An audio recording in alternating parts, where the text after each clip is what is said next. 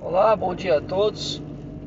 Hoje eu vou falar sobre uma coisa que incomoda muita gente, mas que deve ser pensado com atenção.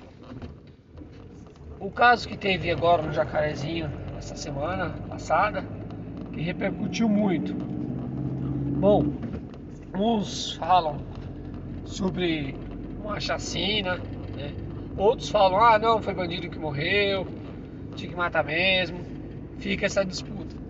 Morreu aí cerca de 25 pessoas e 26 pessoas, na verdade, né? Um policial também morreu. E conclusão. Se fala muita coisa, se joga de um lado, se joga de outro, e muitos beneficiam desse conflito.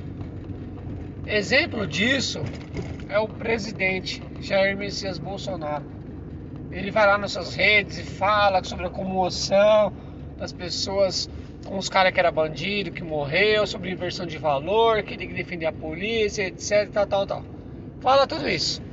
Aí eu pergunto, o cara ficou há 30 anos no Rio como deputado, nunca ajudou a polícia em nada, nunca aprovou um projeto em defesa da polícia.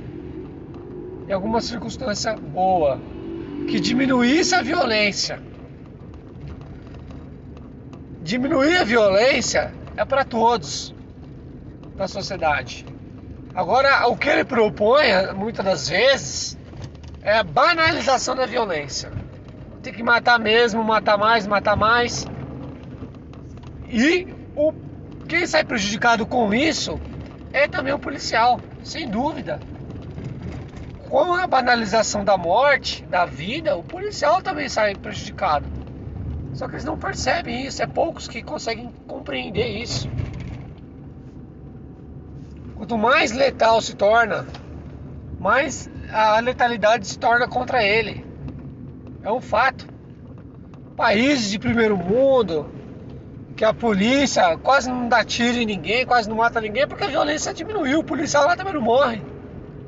É proporcional. E se a gente tem uma grande quantidade de criminosos no Brasil. Temos que ver o que gera isso, o que faz acontecer. Bolsonaro teve 30 anos como deputado, ou seja, tem, temos aí quase, vamos chutar por baixo aí, quase 20 gerações de pessoas na favela que cresceram, se tornaram criminosos enquanto ele era deputado. E o que ele, foi, o que ele fez de útil? Essa é a questão. A questão é, tem meninos lá agora que ainda não entraram no tráfico. Como salvar esses meninos? Ah, com políticas públicas. E por que não fazem? Por que não resgatam essas crianças antes de eles entrarem para o tráfico? Essa é a questão. Só que ninguém está preocupado com justiça social. Eles querem banalidade social. E quem perde? Todos perdem. Todos perdem, menos políticos que se elegem com a bandeira da corrupção, com a bandeira da polícia. Eles ficam lá sendo eleitos. Exemplo a família Bolsonaro. São eleitos com essas bandeiras, os policiais batem palma, estendem a bandeira do Brasil no chão para eles pisarem com seus pés imundos. E tá aí o resultado. Essa banalidade total.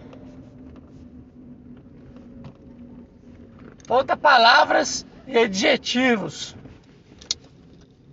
para falar como que esse governo é nefasto. E como as pessoas que apoiam eles também. Mas a aurora de um novo dia ainda vai acontecer. Então vamos pensar, pensar com muita prudência sobre esse fato, que ele não é tão simples como a gente pensa.